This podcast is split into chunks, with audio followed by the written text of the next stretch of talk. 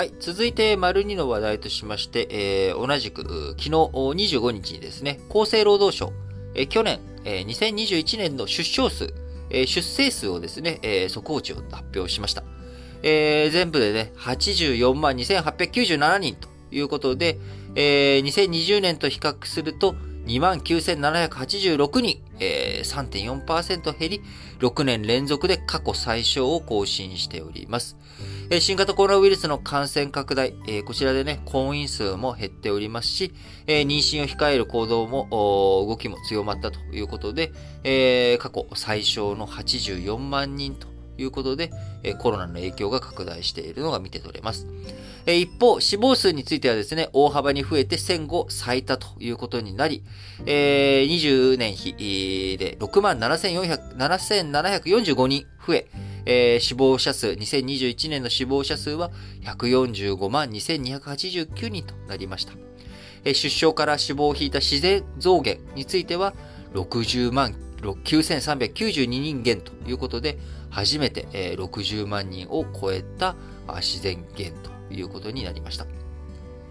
えー、出生数、2021年1月から2月の落ち込みが目立つということで、えー、この時期、2020年春に妊娠した人が出産を迎えるタイミングにあたりましたが、新型コロナ感染拡大初期と重なっており、えー、妊娠控えの影響が出たということになっております。えー、やっぱりね、あのー、この出生数が3%を超えてね、減少した3点、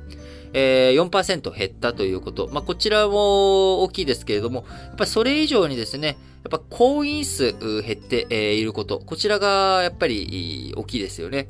えー、コロナ禍のこの2年間で婚姻件数減少が際立っています。2021年の婚姻件数、51万4242組で、えー、2020年に比べて2万3341組、4.3%減ったということになり、えー、戦後のピークから比べると半数以下にまで、えー、落ちて、えー、減ってしまっています。やっぱりね、婚姻、あの、もちろんね、婚姻に縛られない関係というものもありますけれども、やはり日本において未だにやっぱり結婚、えー、これがね、子育て、えー、子供を作っていく上でのベースになるっていう考え方、あ大きいわけですけれども、その婚姻数にも減少の拍車が止まらないというようなね、えー、状態になっています。あのまあ、一つはね、やっぱり結婚、この新型コロナでね、結婚式挙げられないしとかっていうこともあって、あるいはなかなか出会いが少ないとかね、えー、まあ、こういったことも影響して、えー、コロナの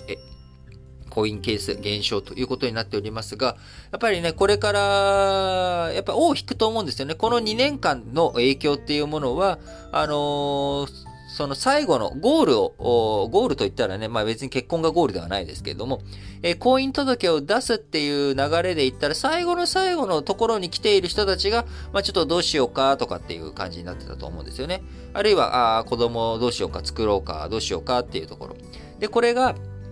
えー、実際に、じゃあ、結婚相手を探そうとかね、えー、あるいは、あ婚活始めようっていう人たちの動きがこの2年間止まってしまっている、あるいはそれ減少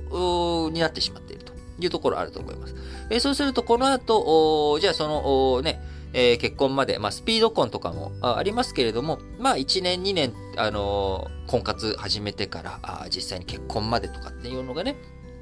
そういった時間がかかるというふうに踏めば、これから婚姻者数っていうのはね、まだまだ減少傾向にあると思うわけです。そうすると、出生率、出生数についてもですね、減少の流れということになっていくと思うので、やっぱり新型コロナの影響、こうそこを打って、さあここから戻っていこうっていうところでね、えー、やっぱり、時間が、戻るまでに時間かかるということになりますし、えこのまま戻らずに、もうええよ結婚とかって諦めたり、もう、あの、妊娠、特にね、結婚っていうのは、まあ別に、いつ結婚したっていいじゃないですか。ところが、子育て、えー、子供を作る、産むっていう話になると、えー、やっぱり年齢的な制限というものがあります。体力もね、えー、非常に、必要なものですし、高齢出産になると、えー、女性のね、母体の方にも負担がより大きくなっていくと、えー、いうことになります。えそういったことを考えると適齢期というものがね、えあるとすれば、あそこから外れてしまうと、えこの2年、3年、4年というものが全体で見たらあ2年、3年かもしれないけれども、え個々人で見たときにはですね、その2、3年というものが非常に大きな意味を占めることがあるわけです。えー、そうなってくると失われたあ出生数というものはあ取り戻すことができないということになりますので、えー、落ち込んだものは落ち込んだままということになる。え、それを底上げしていくためにはですね、え、きちんと国が対策支援を施していかなきゃいけない。え、妊娠に関してはですね、え、こう、体外受精、も含めてだったかな。あの、ちょっとごめんなさい。あのー、記憶が今、ちょっと掘り起こせませんけれども、えー、菅ちゃんがね、えー、前総理である菅ちゃんが、あ一生懸命不妊治療についての、あのー、保険保険適用とかね、えー、そういったことをやって取り組んでくれたことが、えー、この後ちゃんと聞いてくれるかどうか。えー、そしてやっぱり子供をね、あの、産むっていうところの側面、作って産むっていうところじゃなくて、やっぱり育てるフェーズ。えここがやっぱり一番長いわけで、えー、作って産んでっていうのは、まあ、せいぜい、3年の話ですよね。あのー、不妊治療に時間かかって、えー、その後妊娠して、えー、実際に出産こきつけるっていうところまで、えー、行っても、え、検討とかから始めても、まあ長くて3年と例えばあ置いて、えー、ところが、育てるフェーズっていうものはですね、こちらはすごく時間かかるわけです。3年なんてフェーズじゃないですよね。えー、生まれてから、あどこまで、えー、子供の手がかからないかって言ったら、まあ、金銭的な面ではやっぱり大学卒業とかっていうものまでね、かかったりとかするわけですよ、下手すると。えー、そうすると20年、22年っていう時間かかるし、えー、義務教育までって見ても15年。でも今、もうほぼ高校まで行くっていうのがね、ある種義務教育、準義務教育みたいになってるってことは、やっぱり18年間は面倒見なきゃ。かなとかってなってくると、えそこに対する時間的な負担、え金銭的な負担、えこの両面についてね、え国、社会がどれだけサポートしていってあげれるか。この前、あの、韓国の出生率、合計特殊出生率が、え0.81にまで落ち込んでしまっていると。えそれと比べたら1を超えてる日本、まだマシなんだけれども、え落ち込みすぎた時に、そこから戻していくっていうのが非常に困難になっていくわけです。えなんとかね、え今、下止まりさせて、ここからなんとか反転攻勢と、日本の出生率、出生数をね、増やしていく上でも、